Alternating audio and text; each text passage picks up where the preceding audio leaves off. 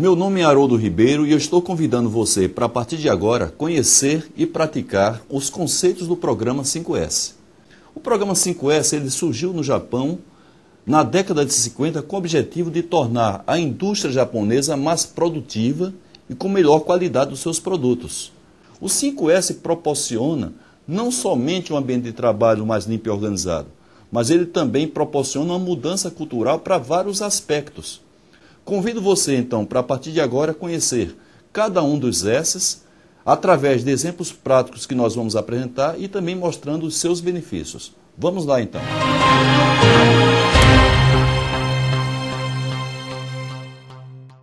O serir na prática é você usar os recursos de maneira racional. Será que nós temos no nosso ambiente de trabalho somente aquilo que é útil? A quantidade adequada para aquilo que a gente precisa? Será que por uma falta de planejamento e por um sentido de improvisação, nós não mantemos no nosso ambiente de trabalho coisas além da quantidade necessária?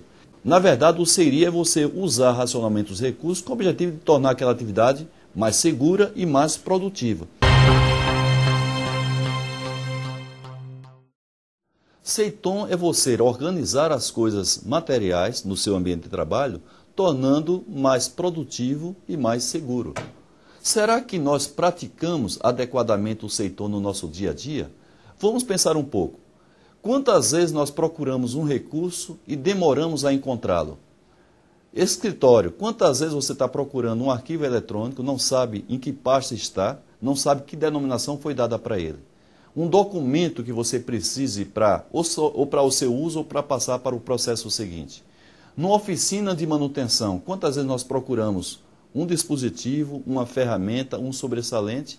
Está ali, mas a gente não encontra. Então vocês observem que um ambiente de trabalho organizado, ele é fruto de um bom planejamento. Organização, portanto, é uma responsabilidade de todos. Você que executa e você que também supervisiona um determinado trabalho. Pense nisso então. Organização é sinônimo de planejamento, de segurança e de produtividade. O sensor tem como tradução universal limpeza.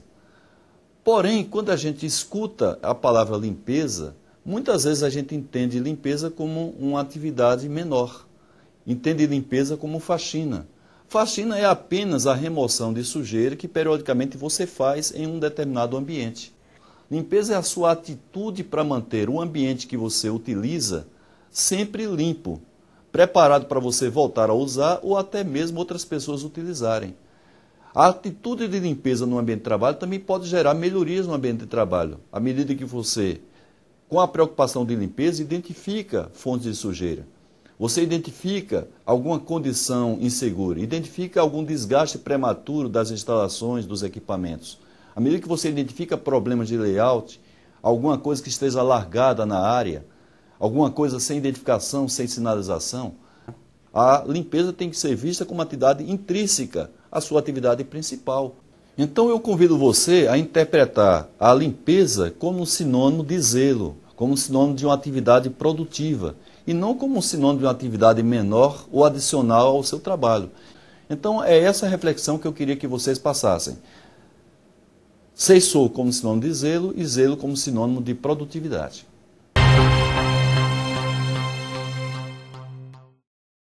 Vamos agora falar do quarto S do programa 5S, que é o Seiketsu. Seiketsu em japonês significa asseio. Para nossa cultura, a gente é, traduz o Seiketsu como higiene e como saúde. Com relação à higiene, como é que hoje nós estamos nos preocupando com relação à higiene dos nossos EPIs, uniformes, como é que a gente vai para o refeitório em termos de asseio pessoal, não somente o uniforme, mas a questão de lavar adequadamente as mãos. Será que a gente tem uma preocupação muito grande com a questão da ergonomia no ambiente de trabalho, muitas vezes a empresa disponibiliza os recursos ergonômicos e nós não utilizamos adequadamente.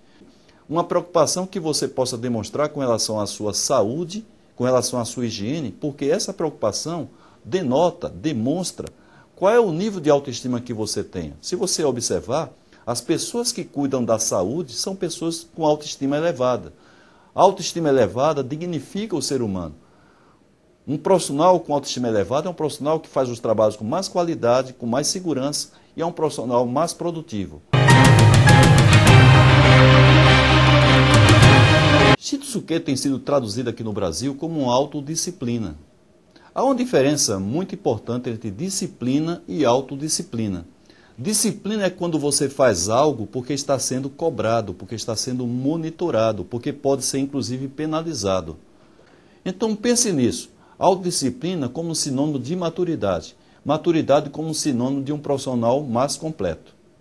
Leve o programa da empresa para a sua casa e traga também o aprendizado da sua casa para dentro da empresa. Dessa maneira, nós vamos ser pessoas melhores, cidadãos melhores e profissionais melhores. Aproveite então esse aprendizado.